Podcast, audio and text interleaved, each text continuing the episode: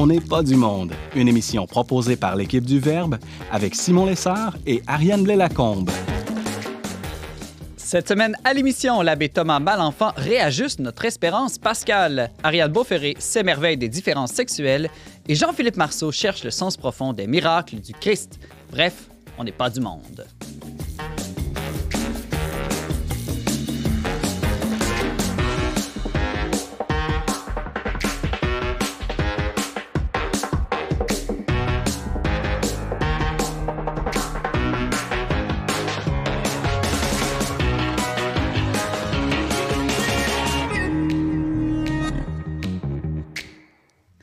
Bonjour à tous, bienvenue à votre magazine Foi et Culture. Ici Simon Lessard, euh, en compagnie de ma co-animatrice Ariane Blais-Lacombe, qui a un écriteau pour nous souhaiter Joyeuse Pâques, Ariane. Joyeuse Pâques, Simon. Et Joyeuse Pâques à tous euh, en studio. Joyeuse Pâques. Alors, euh, on reviendra avec toi, Ariane. Tu as l'air d'être rayonnante de joie. Je sais pas quoi faire avec le panneau. Ben, en tout cas, ça, ça invite les gens qui nous écoutent principalement à la radio en balado d'aller nous voir euh, sur euh, YouTube et à la télévision euh, Celle et Lumière. Alors, euh, aujourd'hui, une émission euh, très pascale avec, entre autres, Ariane Beauferré. Bonjour. Salut, Simon. Alors, toi, pour euh, Pâques, tu célèbres la différence sexuelle. C'est original? Oui. Tu trouves ça original? Je sais pas, c'est quoi l'idée de création nouvelle, peut-être? Ah, peut-être, oui. C'est vrai Ouais. qu'aujourd'hui, on est à une époque où euh, on célèbre peut-être pas beaucoup la binarité, puis on la remet en question. Donc, euh, Ouais. peut-être ça le côté original. On célèbre beaucoup certaines différences, mais d'autres moins. Oui. Là, on va parler des différences euh, biologiques, vraiment. Pas seulement les culturelles, mais est-ce que vraiment nos différences entre les hommes et les femmes ont une source euh, biologique dès, euh, dès la conception, en fait? Merci d'être là en milieu d'émission. Ce sera notre sujet. Euh, Abbé Thomas Malenfant, bonjour. Joyeuse Pâques. Ça nous prenait un prêtre, évidemment, pour euh, la semaine de Pâques. de circonstances. Bon, puis de quoi tu vas euh, venir nous parler?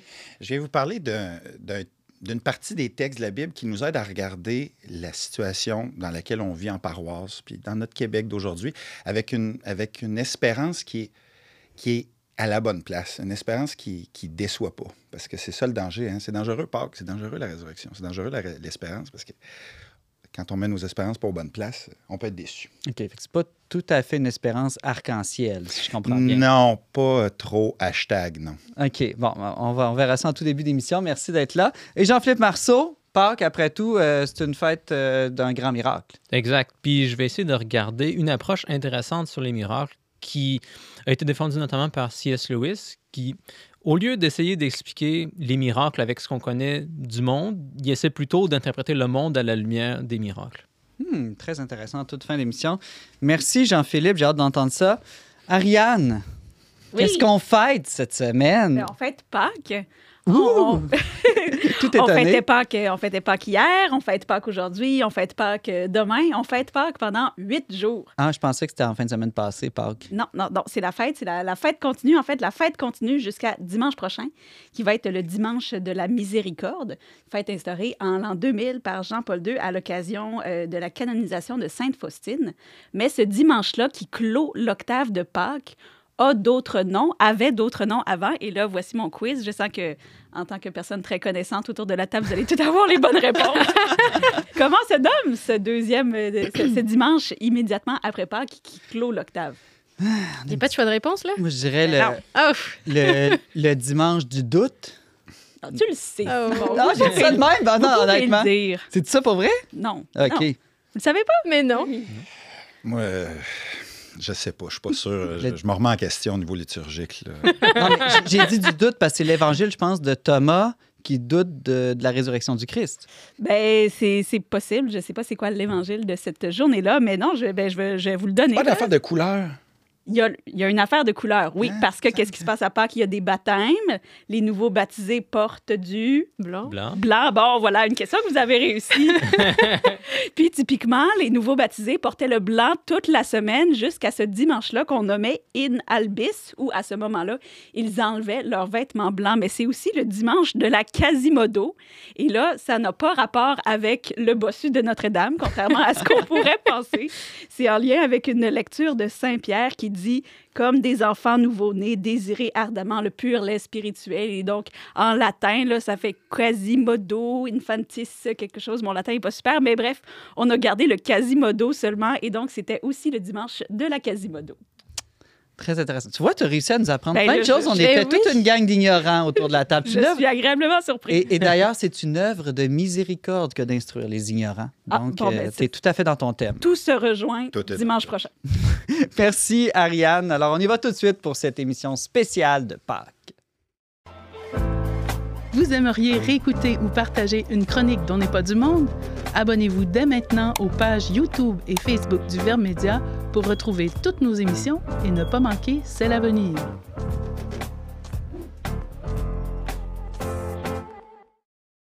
Pâques, fête de la foi en la résurrection du Christ. Pâques, fête de l'espérance des chrétiens.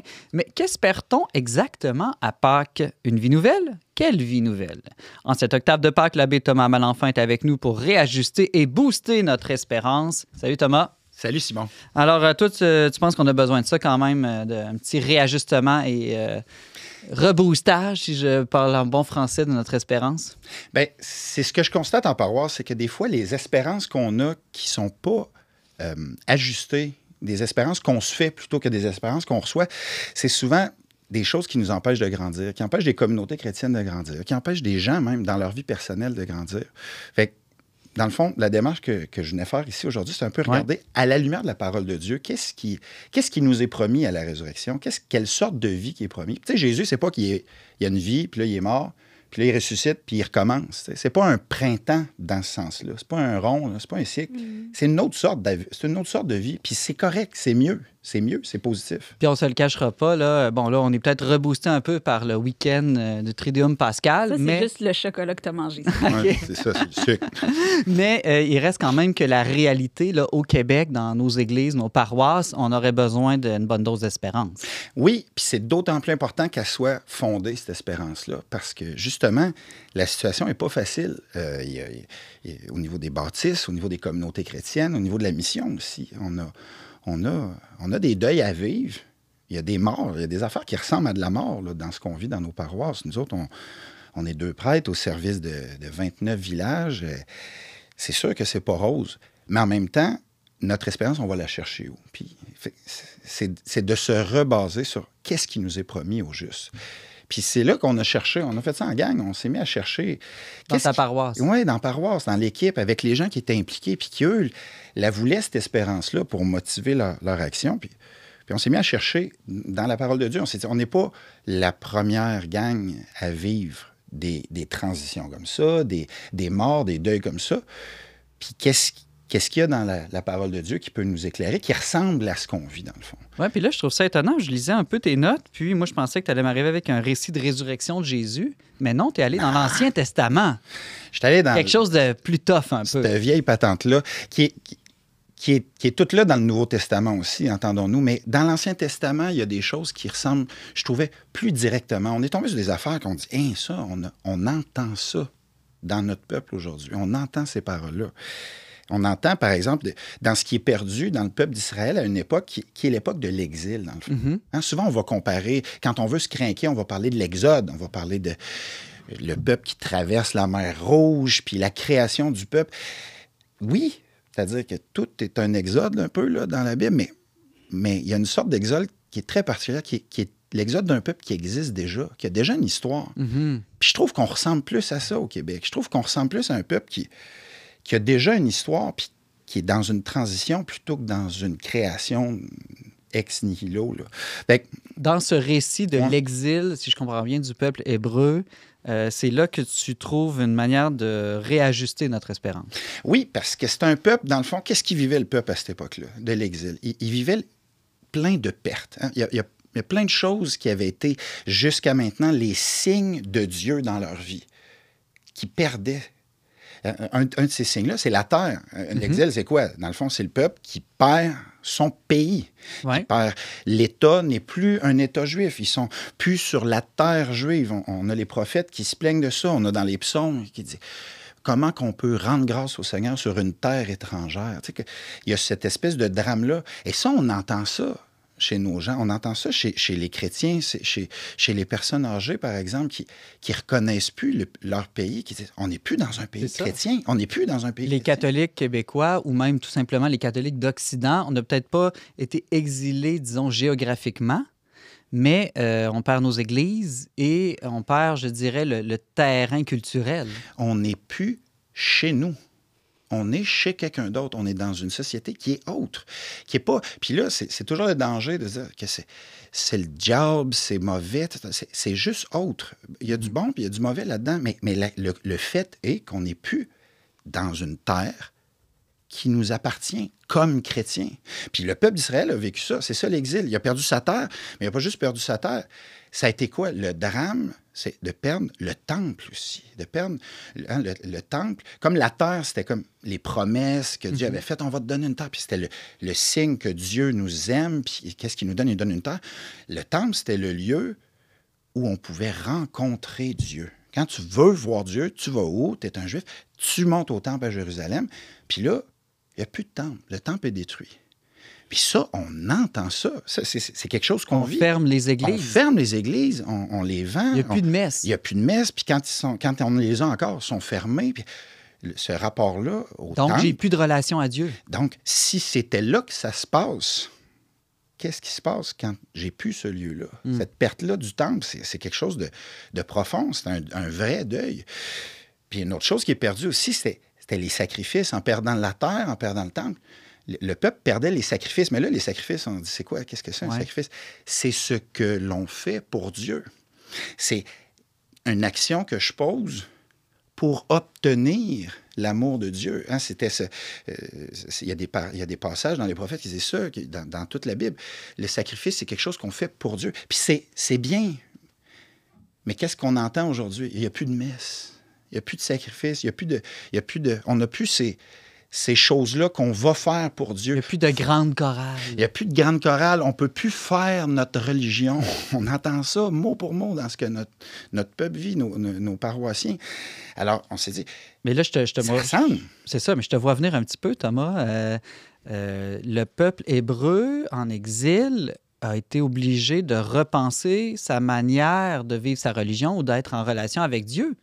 Exact, parce que le danger du peuple en exil, puis les prophètes sont là pour leur rappeler ça, puis c'est c'est de, c'est de fantasmer sur ce que c'était avant. La nostalgie. Une espèce de nostalgie, une espèce de... euh, si Dieu revient avec nous, ça va prendre la forme que ça l'a eu avant. Mhm. Alors que dans l'exil même, les prophètes sont là pour le rappeler, le Seigneur est présent. Et il nous invite à, à changer de façon d'être en relation avec Dieu. Puis cette- ce changement-là, ben, on est appelé, je pense, à le vivre. Puis là, c'est pas une, pas une espèce d'équivalence ou une espèce de, de, de, de- de grille, puis là, ça y est, on va tout matcher de notre réalité, puis là, nous autres, on, on prend nos décisions, puis on regarde toujours dans Daniel, puis Ézéchiel. Non, mais, mais ça donne une lumière, ça nous aide, nous autres, en tout cas, comme équipe, à se dire, qu'est-ce qu'on fait? Qu'est-ce qu'on fait avec nos bâtisses? Qu'est-ce qu'on fait avec nos, nos communautés? Ariane? Mais Est-ce qu'il n'y a pas un lien avec- à faire avec euh, l'invitation du pape à être une, une église en sortie, tu sais, de, de passer de l'église au voyage ou à la sortie, puis de, de normaliser ça un peu ou de, de le tourner d'une manière positive? Bien, ça devient possible de le tourner d'une façon positive dans la mesure où on se rend compte que Dieu est là. Parce que le vrai drame, c'est, c'est de perdre les signes, mais de penser qu'on a perdu Dieu. Mm. C'est ça le vrai drame. Quand on commence à vivre, puis on a des gens dans nos paroisses qui commencent à le vivre, puis nous autres aussi, ça, se fait, là, c'est pas fait, mais quand on se rend compte que Dieu est présent, autrement, qu'on est passé de la terre, du temple puis du sacrifice à, autre chose. Puis ça, on le voit dans la parole de Dieu. Ben, quand on goûte à la présence de Dieu, là, ça aide à, à vivre ça autrement. Thomas Malenfant, si le peuple hébreu a perdu dans l'exil beaucoup de choses, euh, j'imagine qu'il en a trouvé ou retrouvé d'autres, ou en tout cas trouvé d'une manière nouvelle. Ça a été une découverte. Ça a été un temps de grâce, le temps de l'exil, pour le peuple. Puis c'est ça la bonne nouvelle. C'est ça la vraie résurrection qu'on est appelé à vivre, nous autres aussi. Puis nous, c'est ça qui nous aide en paroisse à continuer de servir. La terre, la perte de la terre, ça n'a pas été de retrouver une autre terre. Ça a été de découvrir pour le peuple que, hein, ça rejoint quelque chose que le pape disait, le temps est supérieur à l'espace. Moi, la première fois que j'ai entendu ça, c'est comme, c'est fumé de quoi, c'est buzzé un peu. Mais il y a de quoi de vrai dans l'histoire du peuple d'Israël, dans ce sens-là. C'est-à-dire que le peuple, en perdant la terre, a trouvé son histoire, a découvert que le vrai signe de la bénédiction de Dieu, c'est ce qui s'était fait de génération en génération. Puis ça a été une invitation pour le peuple, en perdant son pays juif, à découvrir comment transmettre la foi à ses enfants dans un pays qui n'est pas juif. Et ça, nous, on le voit en paroisse, que la perte, par exemple, des écoles qui donnent des cours de catéchèse, ça a été une catastrophe, puis ça a été vécu comme une catastrophe. Mais qu'est-ce qu'on voit quelques années après? Que les parents, petit à petit, se réapproprient la responsabilité de transmettre la foi à leurs enfants à partir de la foi qu'eux ont reçue. Et là, on part d'une foi qui est dans la terre, dans l'espace, à une foi qui est dans l'histoire, dans l'enchaînement des générations. Puis ça, c'est une grâce, c'est un cadeau qu'on vit. Et le temple, Ben comment, comment est-ce qu'on retrouve euh, des, euh, un équivalent du temple ou d'une église quand notre clocher ferme en- dans un village, par exemple? Bien, on a quelque chose qui s'est vécu similaire auprès des Juifs, c'est-à-dire que ça a été la découverte de la synagogue. Qu'est-ce que c'est la synagogue? On entend ça négatif dans l'Évangile, parce que Jésus, il saute une coche avec les synagogues une fois de temps en temps, mais c'est quoi la synagogue? C'est de se rendre compte que la présence de Dieu, elle est là où il y a, hein, puis dans la loi juive, c'est même marqué, dix familles de croyants qui se réunissent. Puis là, les, Juifs, ils ont un mot que je trouve vraiment le fun, la Shekinah, c'est-à-dire la, présence de Dieu. Elle a quitté le temple, puis elle descend là où il y a dix familles qui sont ensemble. Ben, c'est le fun. Nous, on a juste besoin d'être deux ou trois, puis Jésus est avec nous. Ouais, Jésus, euh, comme il a changé les chiffres un peu. Mais dix familles, il y a, il y a une sagesse là-dedans aussi. Deux ou trois, c'est bon pour prier, mais dix familles Une ensemble, communauté. c'est le début Ouais. d'une communauté. Le lieu de la rencontre avec Dieu, c'est plus tel ou tel bâtisse, c'est la communauté, c'est l'assemblée des gens qui croient ensemble. Puis ça, si ça peut se faire encore dans une église, tant mieux. Mais sinon, tant pis, la vraie rencontre, elle se fait là.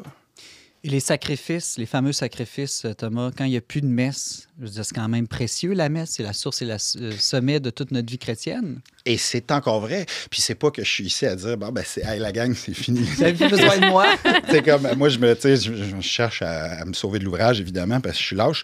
Il y a un peu de ça, là. Mais c'est pas ça. C'est pas ça. Pour les Juifs, ça a été de, de se rendre compte que en perdant les sacrifices, ils ont découvert la parole de Dieu.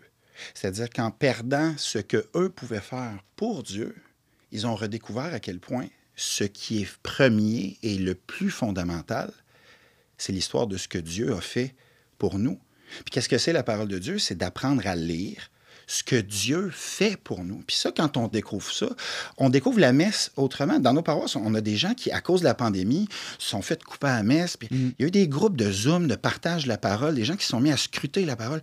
Après ça, quand ils vont à la messe, ce monde-là, ils capotent. Ils capotent. Ils nous le disent.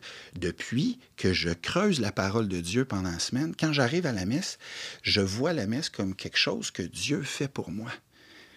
Et bien sûr qu'il y a un sacrifice aussi, bien sûr qu'il y a une présence, puis qu'il y a une réponse, mais c'est une réponse. Puis ça, on redécouvre ça quand on perd ce qu'on fait pour Dieu, ben on retrouve un peu plus ce que lui fait pour nous. Euh, pour, euh, en terminant, Thomas, là, au début, j'ai parlé de réajuster notre espérance. Donc, à la lumière de ce que tu viens de nous, de nous montrer là, avec le, le modèle, je dirais, de, de l'e- l'exil des Hébreux, qu'est-ce que ça veut dire pour nous aujourd'hui avoir une espérance ajustée? L'espérance ajustée, c'est, c'est de chercher la présence du Christ vivant dans ce qui se passe maintenant. C'est, c'est d'accepter que ce qui nous donne la vie, c'est pas les formes que le Christ a utilisées avant. Que, hein, il y a quelque chose dans Pâques qui est aussi de dire, ben ce qui est passé est passé. Hmm. Le Christ, il est où maintenant? Puis de le chercher là, puis de faire le deuil de ce, de ce qu'on s'imagine être sa façon d'agir, ben dans nos vies personnelles, puis dans nos vies de nos communautés, puis nos paroisses, ben c'est ça qui nous permet d'être joyeux. Pour vrai. Pas d'une joie qui est buzzée, qui est à côté de ce qui se passe, qui est déconnectée, mais une joie qui est là. Qui est, le Christ, est-tu présent? Oui ou non? Est-ce qu'il agit? Oui ou non? Oui. La réponse, c'est oui. Il n'agit pas comme avant, mais c'est le même Christ qui agit. Après tout, aussi, les premiers chrétiens vivaient dans une époque comme la nôtre qui était loin d'être elle-même chrétienne, au moins pour les 3-4 premiers siècles. Il n'y en avait pas de pays, eux autres. Il n'y en avait pas de temps. Puis l'Eucharistie, elle était bien sûr un sacrifice, mais elle était d'abord le sacrifice du Christ. Puis elle était parole de Dieu vivante. Et c'est comme ça que c'est né. Puis c'est comme ça que ça peut renaître aussi. Très intéressant. Merci beaucoup, euh, Abbé Thomas Malenfant. Tu es. euh, Est-ce que tu es curé ou modérateur? Je suis modérateur d'appellation contrôlée. OK, exactement. C'est ça ton, nouveau titre. ouais, ouais. De l'unité pastorale. Ça, c'est comme une grosse paroisse, dans le fond. C'est trois paroisses qui sont regroupées ensemble. De belles Ouais. chasses de chasse C'est et bien ça. Bon, ben, beau titre. Bravo. Merci. Tu as accompli quelque chose. non, non, sans blague. Merci beaucoup et euh, très joyeuse Pâques. Merci.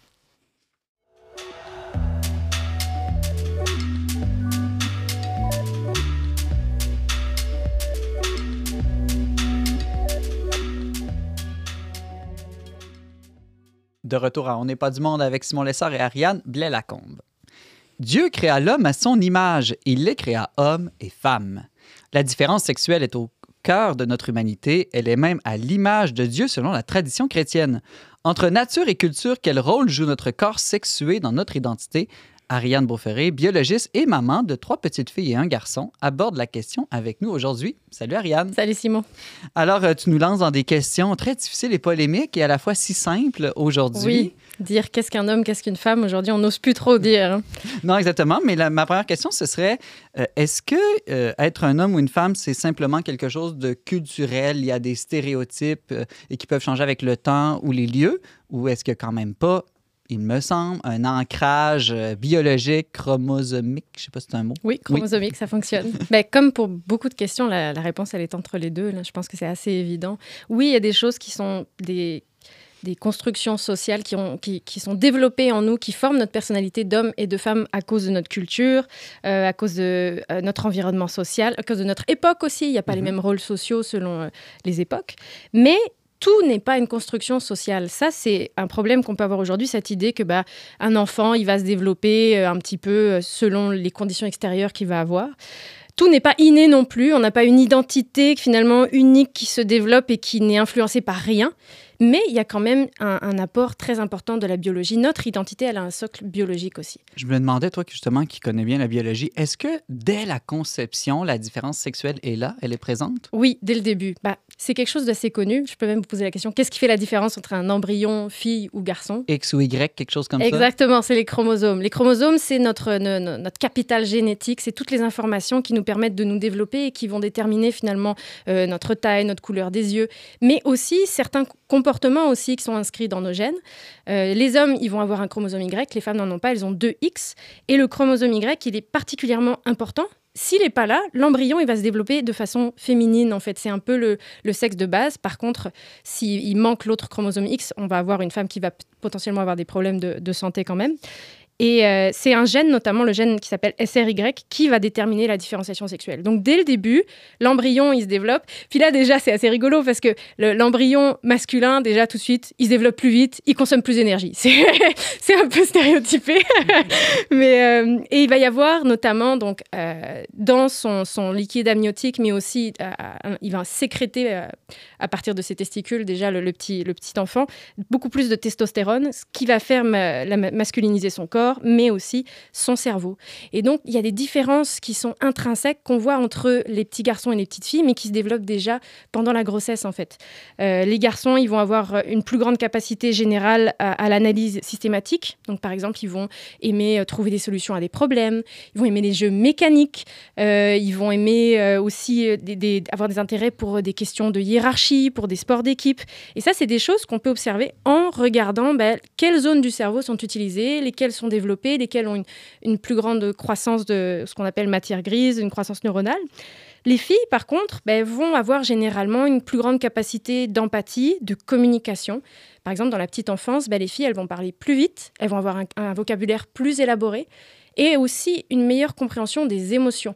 Ce qui fait en sorte qu'on peut avoir des petits garçons qui sont beaucoup plus bagarreurs, qui vont avoir beaucoup plus de mal finalement à comprendre qu'est-ce qui se passe à l'intérieur d'eux, et des filles qui vont devenir plus rapidement responsables et calmes, et quand on leur explique quelque chose, ben, elles comprennent puis elles passent à autre chose. Et tout ça, quand je dis ça, ben, ça a l'air d'être des gros stéréotypes.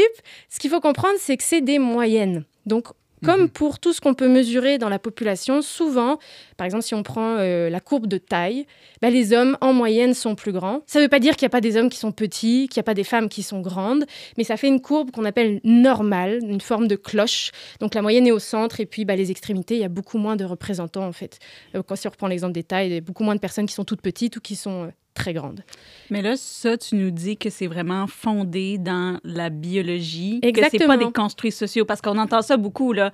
Ah, On donne des poupées aux petites filles, on donne des autos aux garçons. Oui. faut pas s'étonner que leurs intérêts se développent en fonction de ce que leur donne. Mais ce que tu dis, c'est que indépendamment de ce qu'on présenterait, il y a quelque chose de On naturel, de biologique. là. On présente les deux et c'est très bien qu'un petit garçon, par exemple, joue à la poupée. Moi, ça arrive que mon fils, euh, qui a 4 ans, il prenne une poupée, il la met dans une poussette, il se promène dans la maison, il va jouer au papa et à la maman avec ses sœurs. C'est normal, il y, a il y a une diversité de jeux. Mais il reste que la majorité des garçons vont préférer certains types de jeux, même quand tu leur présentes. Et c'est ce qu'on remarque aussi à l'âge adulte. Il y a des emplois qui sont préférés et c'est pas toujours une construction sociale. Par exemple, les femmes ben, elles vont être beaucoup plus dans des emplois où on doit prendre soin. Pourquoi? Ben, Parce que dans notre biologie, il y a euh, un, un système hormonal, on a aussi notre cycle menstruel qui vont faire en sorte que on est plus interpellé à euh, materner, prendre soin des autres, des petits. Alors que les hommes vont avoir, euh, comme leur un cerveau droit plus développé, une analyse systématique, ils vont avoir envie de régler des problèmes, de construire des ponts. Là, je fais encore une fois des gros stéréotypes, d'aller dans l'ingénierie. Et c'est pas quelque chose qui est construit socialement, c'est quelque chose qui est vraiment à l'intérieur de nous, qui inscrit un trait. Par contre, ce qui est important, c'est que même si on a ce trait de base ou qu'on ne l'est pas, c'est nos expériences de vie qui vont renforcer ce trait. Donc c'est pour ça que tout n'est pas inscrit dans la biologie, tout n'est pas culture, c'est les deux ensemble. Mhm. Quand on est dans la petite enfance, ben, c'est toutes les, Il y a un développement de l'enfant qui est guidé par les gènes, mais qui, on, on dit, sculpté par l'expérience. Donc, c'est les expériences de vie qui vont renforcer ces traits. Euh, les petites filles, par exemple, elles vont se battre moins parce qu'elles ont des meilleures compétences de base en communication, ça je l'ai déjà dit, mais elles ont aussi ce qu'on appelle les amygdales cérébrales qui servent à gérer les émotions. Chez les garçons, ça se, développe plus tard. Les garçons aussi, ils ont la, notion du temps dans leur, dans leur cerveau qui se développe plus tard, un an plus tard. Donc à 5 ans, une petite fille, elle comprend c'est quoi à peu près 5 minutes. Un garçon, il comprend ça à 6 ans. Donc bah, ça génère plus de frustration des fois. C'est des choses de base. Euh, Ariane, euh, quand on parle de différences sexuelles, c'est surtout à l'adolescence, à la, à la puberté. Il me semble que là, ça commence à devenir de plus en plus manifeste, cette plus flagrant. Oui, parce qu'il y a toute une période autour de 7-8 ans où les, les enfants se ressemblent beaucoup finalement. là. Il y a un climat hormonal qui est très similaire à ces âges-là. Et puis autour de- des premières menstruations chez les filles et des développements corporels chez les garçons, autour de 10-12 ans, là, il y a des énormes différences qui apparaissent. Donc, euh, on parle de l'adolescence neurologique. Ça, c'est très long. C'est pas juste quelques années, c'est 12 à 24 ans. Notre cerveau, il a fini de se développer à 24 ans. Et ça explique beaucoup de choses. Oui, Ça pourquoi explique- lui, c'est un grand ado qui ne devient jamais adulte, entre autres. Oui, mais ça explique aussi les normes sociales. Pourquoi est-ce que le droit de vote, il n'est pas à 16 ans? Pourquoi est-ce qu'on ne peut pas se marier non plus à 15 ans? On est, Notre cerveau, il n'est pas encore prêt à Hmm. prendre des décisions. Et là, vu que les hommes, on se développe plus lentement, devrais-tu voter plus tard un Ah, c'est une bonne question. C'est vrai que les filles, c'est un peu plus tôt. Mais bon, ça, individuellement, il y a quand même des différences. hein. Donc, c'est plus simple d'avoir une seule norme. Euh, pendant l'adolescence, il y a aussi y avoir un, fort désir de nouveauté. Ça aussi, c'est un neurologique. Tout ce qui est nouveau va produire du bien-être en fait chez le jeune. Donc c'est pour ça que les, jeunes, ils veulent tout tester, là. les, les nouvelles expériences, ça leur fait du bien. Ça, ça se calme un peu plus tard. Il va y avoir aussi des aires du cerveau qui concernent les relations sociales, sont celles qui vont se développer le plus. Donc les adolescents, finalement, à cet âge-là, ils sont incités dans leur cerveau à sortir du cercle familial et à aller faire des rencontres et à partager des autres choses. Je trouve que ça explique beaucoup de choses de, de nos vies, finalement, là, quand on regarde juste la biologie. Même politiquement, pourquoi les jeunes adultes, les universitaires veulent toujours du changement Exact. et il y a- que les un vieux vent de deviennent révolution. conservateurs? Oui, il y a un vent de révolution et on se calme un petit peu plus tard. Là, on devient plus sage à l'émergence de, l'âge adulte. Mais, mais, c'est fort ce qui se passe là. Il y a aussi une augmentation de la créativité qui est observée. Et puis, bah, nos choix à cette période vont participer à l'unification de notre personne. Encore une fois, tout n'est pas biologique. Ce qu'on fait, les expériences qu'on répète, les choix qu'on fait, finalement, vont améliorer les circuits neuronaux dans notre tête et faciliter les, choix- les, les choix ultérieurs, finalement. J'imagine qu'à l'adolescence, l'apparition, je dirais, de la sexualité euh, aussi doit jouer un rôle important de différence entre les hommes et les femmes. Oui, tout à fait. C'est vrai qu'il y a la maturité sexuelle, déjà, elle arrive beaucoup plus tôt que la maturité cérébrale. Donc, on- surtout chez les hommes, c'est assez intéressant. Il y a toute l'importance, l'émerveillement. On a, les hommes comme les femmes, une on peut ressentir de l'émerveillement face à des œuvres d'art, face à des paysages. Et c'est quelque chose aussi, on pourrait dire, bah, le beau, c'est subjectif. Mais non, il y, a des choses qui, objectivement, toutes les personnes, quand elles écoutent la septième de Beethoven, bah, elles ressentent une émotion, puis il y a toutes les zones du cerveau qui, qui s'activent. Donc il y a une partie objective dans le beau. Chez les, garçons, ce qui est intéressant, c'est qu'ils sont particulièrement sensibles à la beauté physique. Ça les met en émoi comme c'est pas possible, moins que les filles. Donc, ce qui, explique aussi un peu le stéréotype de bah, les garçons, c'est juste le, le, physique finalement. Mais comme ils sont jeunes, qu'ils ont 14, 15, 16 ans, puis qu'ils n'ont pas la maturité cérébrale encore pour prendre des choix posés et réfléchis, bah, ça arrive qu'ils fassent un peu n'importe quoi. Les hommes, sous l'effet de la testostérone, ils vont prendre un peu plus de risques, ils vont faire des excès de vitesse, ils vont tomber parfois dans, la drogue parce qu'ils vont avoir le goût de la nouveauté. Et donc c'est une période qui est critique finalement, et où hommes et garçons et filles plutôt, et hommes et femmes en devenir, sont en apprentissage et ont besoin d'être soutenus aussi. On ne peut pas juste leur dire, bah voilà, T'as 16 ans, t'as 17 ans, c'est ton corps, euh, fais ce que tu veux. Mais non, son cerveau, il n'est pas encore fini, là, donc euh, il a besoin d'aide un petit peu. Là.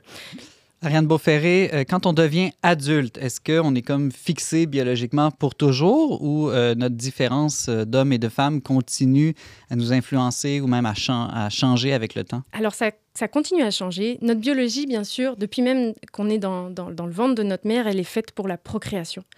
et donc, il y a aussi tout ce passage de quand l'homme ou la femme devient père ou mère. Et là, il y a des changements qui sont vraiment énormes et qui sont permanents dans notre cerveau aussi.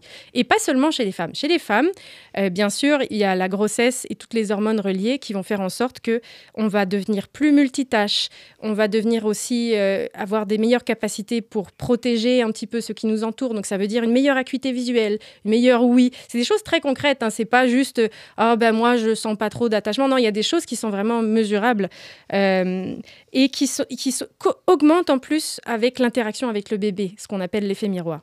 Les hommes aussi vivent ça, ils vont avoir des changements permanents aussi.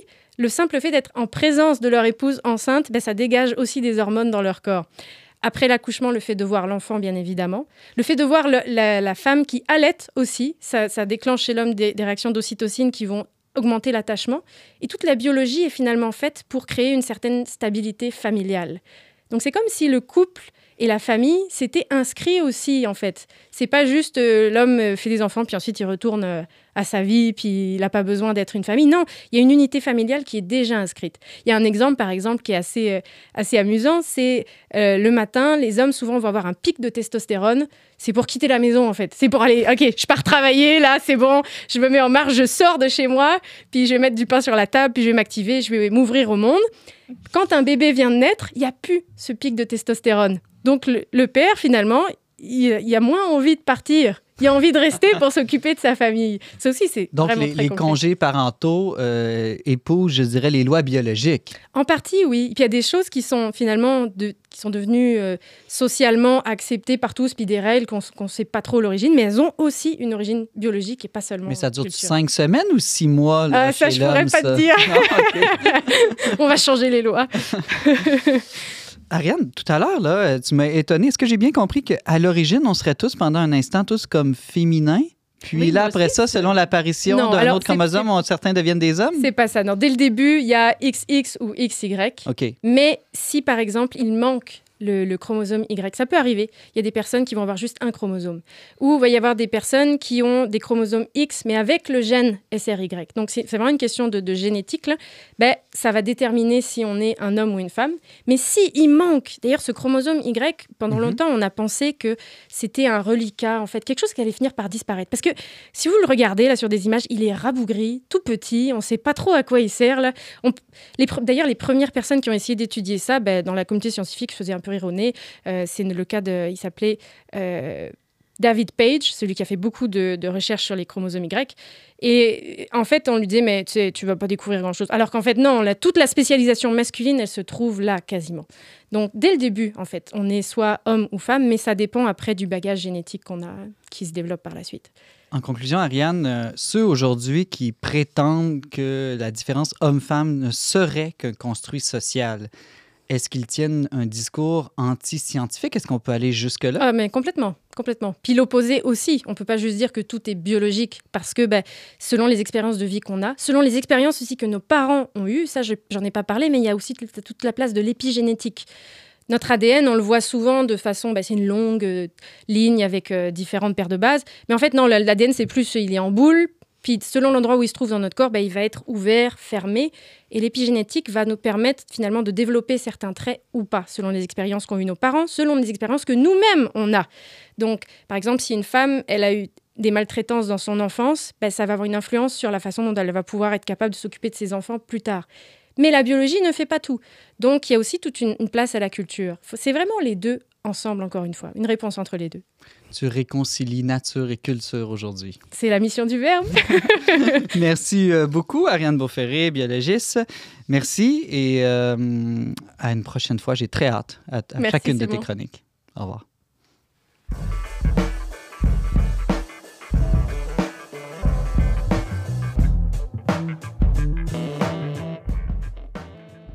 Vous écoutez toujours On n'est pas du monde avec Simon Lessard et Ariane Blais-Lacombe. Le jour de Pâques est le jour du grand miracle de la résurrection. Si le Christ n'est pas ressuscité, votre foi est sans valeur, disait Saint Paul. Mais ce grand miracle et tous les miracles sur lesquels sont fondées la foi chrétienne sont-ils crédibles?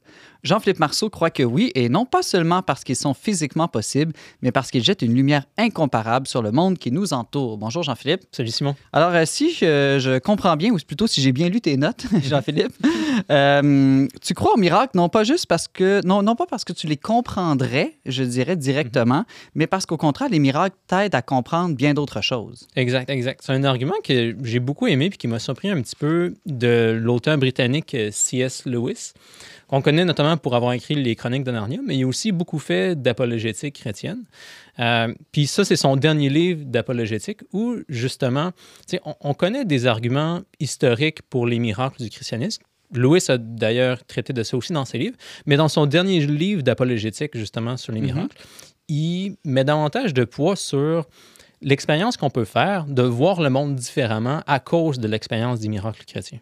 Donc, c'est comme une preuve, je vais utiliser un grand mot, là, herméneutique plutôt que physique ou historique. Autrement dit, on voit que les miracles font tellement de sens que et ça doit être vrai à quelque part. Exact. C'est un genre d'approche euh, un peu, euh, je dirais pas sournoise, mais indirecte, puis qui est convaincante, en ce sens que ce que ça va faire, c'est tranquillement nous faire changer la façon dont on voit le monde, puis à force de changer cette façon-là de voir le monde, les miracles chrétiens deviennent de plus en plus plausibles. Donc, c'est pas comme un argument historique que tu te fais donner qui va changer la façon abstraitement dont tu vois les choses, puis ensuite, par volonté, tu vas décider d'agir de telle façon. Il y a des gens pour qui ça fonctionne, ce genre de, de raisonnement-là, surtout des gens qui ont beaucoup de, de discipline, Moi, par Mais- exemple. par, par exemple. Mais de l'autre côté, des gens comme... Moi, je t'avoue, j'ai été plus percuté par euh, le livre de Lewis, où tu, tu lis le livre, il passe à travers la façon dont tu peux comprendre différents phénomènes du monde naturel à la lumière des miracles de Jésus. Puis petit à petit, comme plein de choses que tu vois dans ta vie de tous les jours, sont rendues comme colorées par l'incarnation. Puis avec le temps, ça devient de plus en plus naturel de voir l'incarnation comme l'origine de toute chose. Donc le miracle devient plausible parce que ça fait comme partie du cadre que tu emploies pour voir les choses. Est-ce que cette manière de valider ou prouver une théorie a déjà été utilisée, je ne sais pas, dans d'autres domaines euh, scientifiques? Oui, effectivement, quand on y pense, c'est quelque chose qui est assez commun quand on parle de changement radical de perception des choses. Donc, euh, un exemple classique qui est quand même drôle puis qu'on ne connaît pas assez aujourd'hui, c'est que quand Newton a introduit la théorie de la gravité, il était vu comme un fou. Les gens pensaient qu'il était un penseur occulte avec une force mystérieuse qui s'exerce à distance. Parce qu'à l'époque, le consensus, c'était que les changements dans le monde naturel se passent de façon mécanique. On ne voit pas nécessairement tout ce qui se passe parce que c'est peut-être trop petit, mais toutes les choses existeraient à cause d'interactions de, entre des, des petites affaires qui se poussent puis qui se tirent, par exemple. Fait que quand Newton il a eu l'idée que la gravité, c'est quelque chose qui existe à distance. Pas besoin d'être connecté par des petites boules, etc. C'est comme de la magie un peu. Ouais, les gens pensaient qu'il était, fou, qu'il était, qu'il était dingue, mais la raison pourquoi on a fini par accepter ce que Newton disait, c'était que on va, on va prendre pour acquis, disons, pour un instant au moins, ce que Newton dit, puis si c'était vrai, mettons, qu'est-ce qu'on réussirait à expliquer? Puis là, ce qu'on se rendait compte, c'est que si on prend ce que Newton nous dit, si on utilise ses lois de la gravitation, on utilise des mathématiques pour dériver les conséquences, on parvenait à expliquer plein d'affaires qu'on n'était pas capable d'expliquer autrement. Fait que c'est parce que Newton a réussi à montrer plus de choses que les autres théories. Le cadre qu'il offrait était plus puissant, qu'il a fini par être accepté, même si initialement, en fait, il était très, très choquant. Puis aujourd'hui, on s'en rend même plus compte. On a adopté le cadre de Newton. Ben, en fait, maintenant, on a même des nouvelles théories qui ont dépassé celle de Newton, mais pendant des siècles, on a pris pour acquis la théorie de Newton parce que c'était tellement performant comme explication, même si initialement les gens pensaient tout ce qui était fou. Mais je pense que la théorie du Big Bang, la théorie de l'évolution, c'est un peu le même procédé. On voit que ces théories nous permettent de mieux rendre compte, disons, de nos observations aujourd'hui lorsqu'on y adhère. Exact, même si initialement, c'est des théories qui étaient très choquantes. Puis en général, les grosses révolutions vont se passer comme ça. Puis même dans notre vie de tous les jours, si on y pense, c'est comme ça qu'on a souvent des gros changements dans notre vie où quelqu'un arrive, il nous raconte quelque chose ou il nous arrive un accident, peu importe, un événement qui nous force à revoir la façon dont on, on conçoit les choses. Puis progressivement, on peut voir qu'après quelques mois, cette chose-là, ça a changé complètement la façon dont je vois le monde en général. Alors, comment Jésus-Christ et ses miracles, ou disons son grand miracle, je ne sais pas moi, la, la, résurrection ou simplement sa venue, l'incarnation, euh, mm -hmm.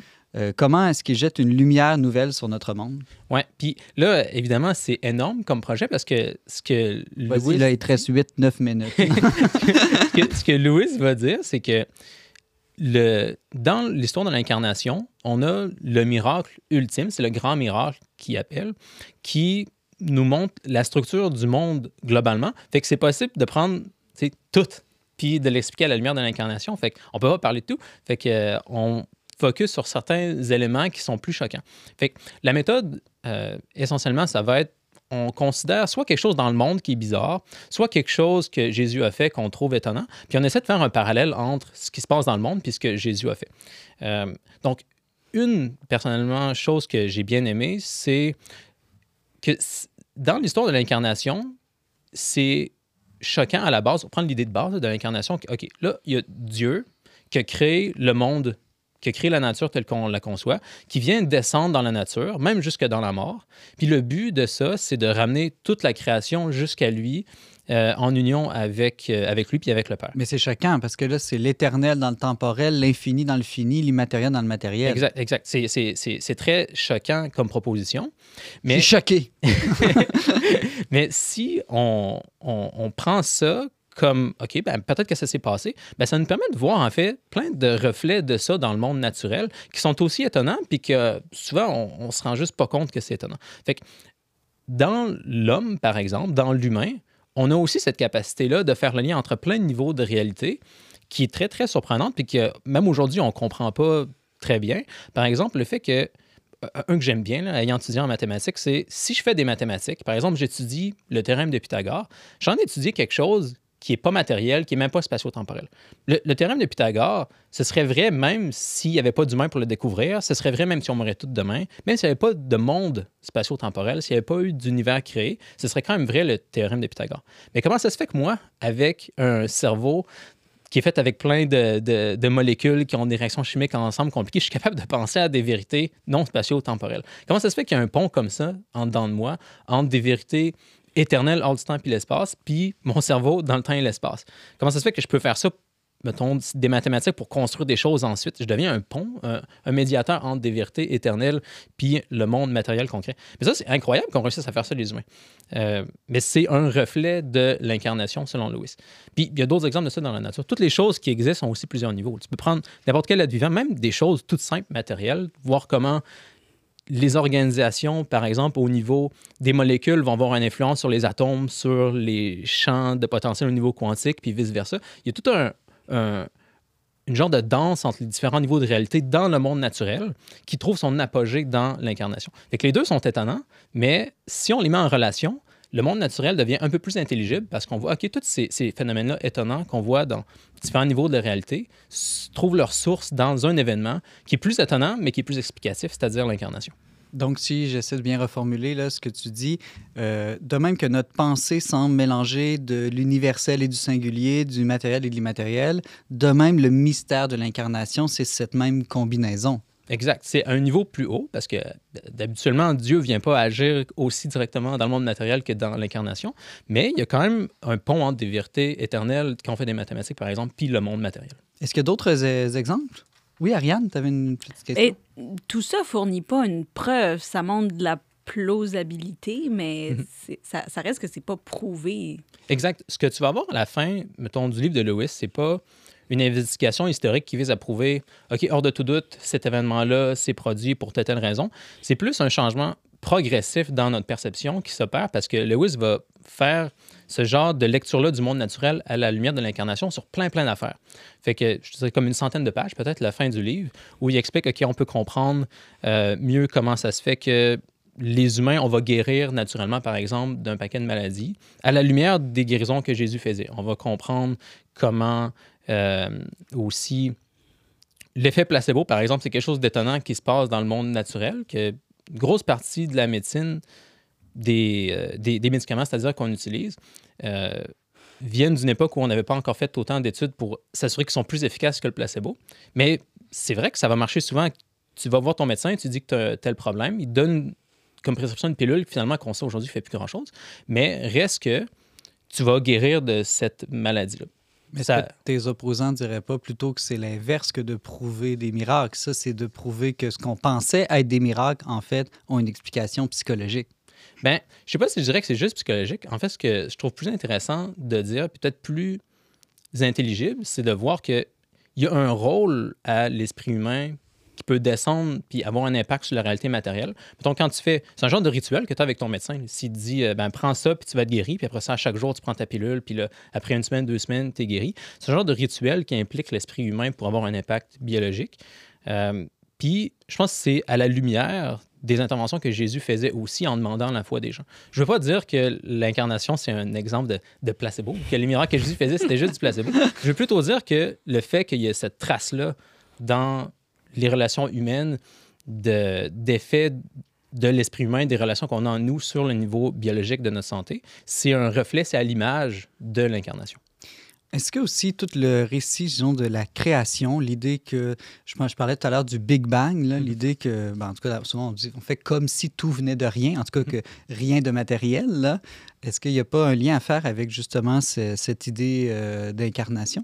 Oui, moi, c'est une autre chose que j'ai bien aimé. Louis parle du fait que on dirait que le monde, si tu y penses, là, puis il y a des philosophes qui ont dit ça même avant qu'on ait l'idée du Big Bang, que le monde est contingent, il n'y avait pas à exister, mais le monde sort de rien. Puis aujourd'hui, on a le Big Bang qui est une belle image de ça. On dirait que on a les lois de la physique qui sont compatibles avec un peu ce qui s'est passé. On sait pas, il n'y a même pas vraiment de temps, on dirait, avant le Big Bang. Si tu regardes ça de façon un peu naturelle, on dirait que le monde est arrivé de rien. Mais ça, c'est à l'image de ce qui s'est passé dans la conception virginale de Jésus.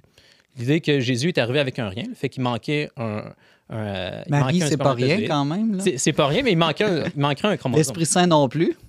Il non, exactement. Un y, il, il, manquait un Y. Il, il, manquait quelque chose, mais Jésus est quand même sorti de ce, de ce genre de rien-là.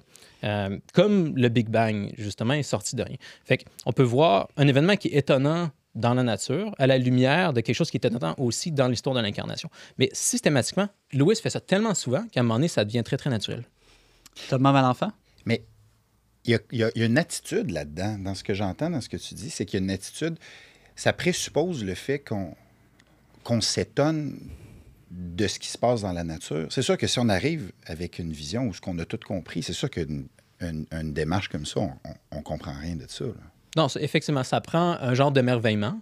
Il faut qu'on se questionne un petit peu sur ce qui se passe dans la nature, puis qu'on soit aussi un peu surpris par ce qui se passe dans le christianisme. Si quelqu'un était complètement immunisé à l'émerveillement, qui était mm. étonné ni Pense déjà tout savoir, par exemple. Oui, lui, ça, ça, ça, le laisserait ni chaud ni froid. Là, ça ferait Avant qu'on se laisse, là, on fait Pâques, le miracle de la résurrection. Euh, de, de, quelle manière est-ce qu'il jette de la lumière sur notre monde? En fait, c'est un, une classe de miracles intéressante dont Louis parle, où non seulement Jésus vient récapituler des structures qui existent déjà dans le monde actuel, j'ai parlé de plusieurs niveaux, le Big Bang, etc., mais Jésus vient aussi faire des miracles qui amènent un nouveau monde notamment la résurrection. Il y a d'autres choses qu'il va faire aussi. Par exemple, quand Jésus marche sur l'eau, ça, c'est pas quelque chose qu'il y a dans la nature actuelle. Jésus, en marchant sur l'eau, il vient pas récapituler des choses qui existent déjà dans le monde pour les rendre plus intelligibles. Il vient faire quelque chose de nouveau.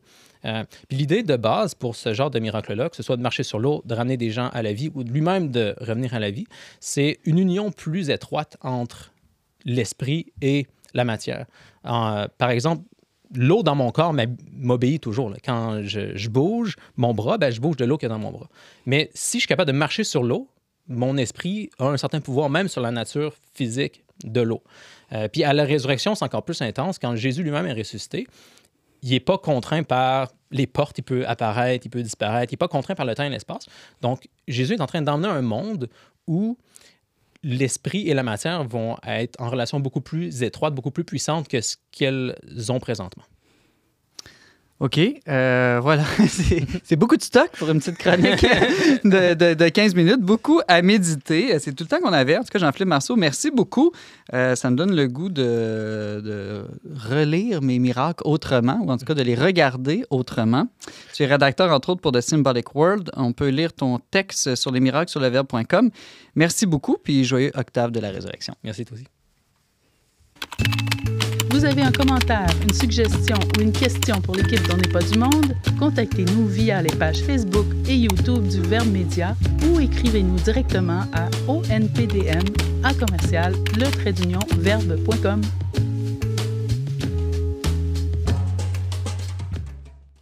C'est l'heure de notre tour de table culturelle. Je vous ai tous apporté des petits chocolats, des poules en chocolat pour Oh, Pâques, merci, mais Simon. pour avoir le droit de les manger, vous devez d'abord me donner une suggestion culturelle. C'est notre deal aujourd'hui. Alors, Thomas Malenfant, on commence avec toi. Je propose un, un poème, un, un livre, s'appelle Le cœur du monde. Ça a été écrit par un théologien, un des grands théologiens de- du 20e siècle, Hans Urs von Balthasar. Ça s'appelle Le cœur du monde. C'est un poème sur Pâques. Lire ça dans le temps de Pâques, c'est une merveille. Et, et contrairement à d'autres écrits de, de ce théologien-là, c'est pas théologique, c'est pas compliqué, c'est juste beau.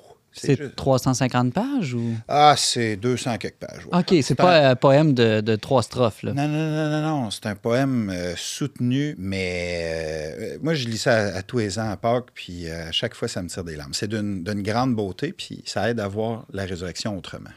Le cœur du monde de Balthazar. Merci beaucoup, euh, Thomas Malenfant. Ariane Beauferré? Alors moi, c'est le livre sur lequel euh, j'ai pu baser les informations de ma chronique. Oui. Euh, Hommes et femmes, ce que nous disent les neurosciences, publié euh, l'année dernière, je pense, par le professeur René Écochard, qui est docteur aussi. Et donc, il fait une grosse revue de littérature sur bah, les fondements biologiques de notre personnalité d'homme ou de femme. C'est vraiment, ça se lit très facilement, c'est bien vulgarisé et très intéressant. Hommes et femmes par René Écochard aux éditions Artege. Merci beaucoup, Ariane. Jean-Philippe Marceau? Oui, c'est un livre qui s'appelle La loi constructale, qui est euh, La loi constructale. Exact, exact. C'est une ce BD pour enfants, c'est ça? Ben, c'est- quand même plus accessible qu'on pourrait penser. Euh, ça vient des travaux d'un prof de génie mécanique euh, d'origine roumaine, mais qui habite aux États-Unis puis qui travaille là depuis très longtemps. Il s'est rendu compte dans ses recherches que c'est possible de voir les choses que l'humain a construit comme étant en suite logique de ce que la nature a déjà créé. Euh, puis il essaye essentiellement d'ajouter une nouvelle loi à la physique, à la thermodynamique pour être plus précis, pour comprendre puis prédire plein plein de choses. Puis là, ça sonne d'être super abstrait puis très, vraiment pas le fun à lire, mais il y a des versions plus accessibles qui a fait de ça, qui sont en fait assez faciles puis intéressantes à lire ou à écouter même en audio, parce qu'ils donnent plein d'exemples naturels avec des explications beaucoup plus simples que ce à quoi on pourrait s'attendre. Merci beaucoup, euh, Jean-Philippe Marceau. La loi constructale par Adrienne Béjean et Sylvie Laurenté. C'est tout ça à peu près? Je sais pas comment tu prononcerais les noms exactement, mais il est roumain. Adrien Bejean, j'imagine ça, ça va sonner un peu comme ça. Ouais. Merci, Ariane euh, Blais-Lacombe. Ben, je pensais que ma suggestion allait être euh, un peu lourde, mais j'ai tout à coup l'impression que ça va être très léger. Euh, moi, hier soir, j'ai écouté le documentaire de Monstres à citoyens.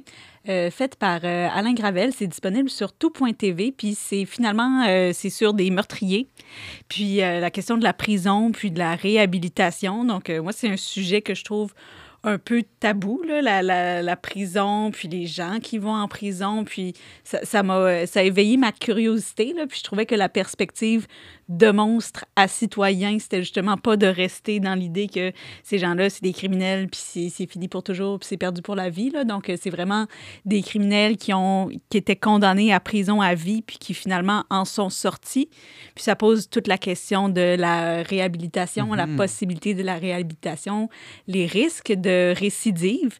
Puis donc, ça vient quand même poser des questions euh, assez lourdes là, pour la société, mais j'ai trouvé que c'était bien fait, c'est pas trop long, puis euh, il y a peut-être un passage un petit peu glauque, donc euh, peut-être pas à visionner en famille, mais somme toute, c'est quand même... euh, c'est quand même très intéressant, là, je trouve que pour, euh, pour le temps pascal, Ben oui, rédemption, miséricorde. exactement, je pense que ça peut être quelque chose, si ça éveille votre curiosité, de, de, de, de vous laisser aller là-dedans.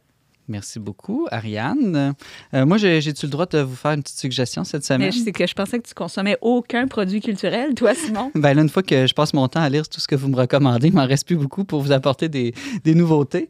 Euh, non, mais le Verbe lance son nouveau, euh, son dernier numéro spécial sur le thème de la loi et commandement, un thème qui semble poche, mais qu'on a essayé de rendre vivant hein, à une époque justement qui valorise beaucoup l'individualité, la liberté.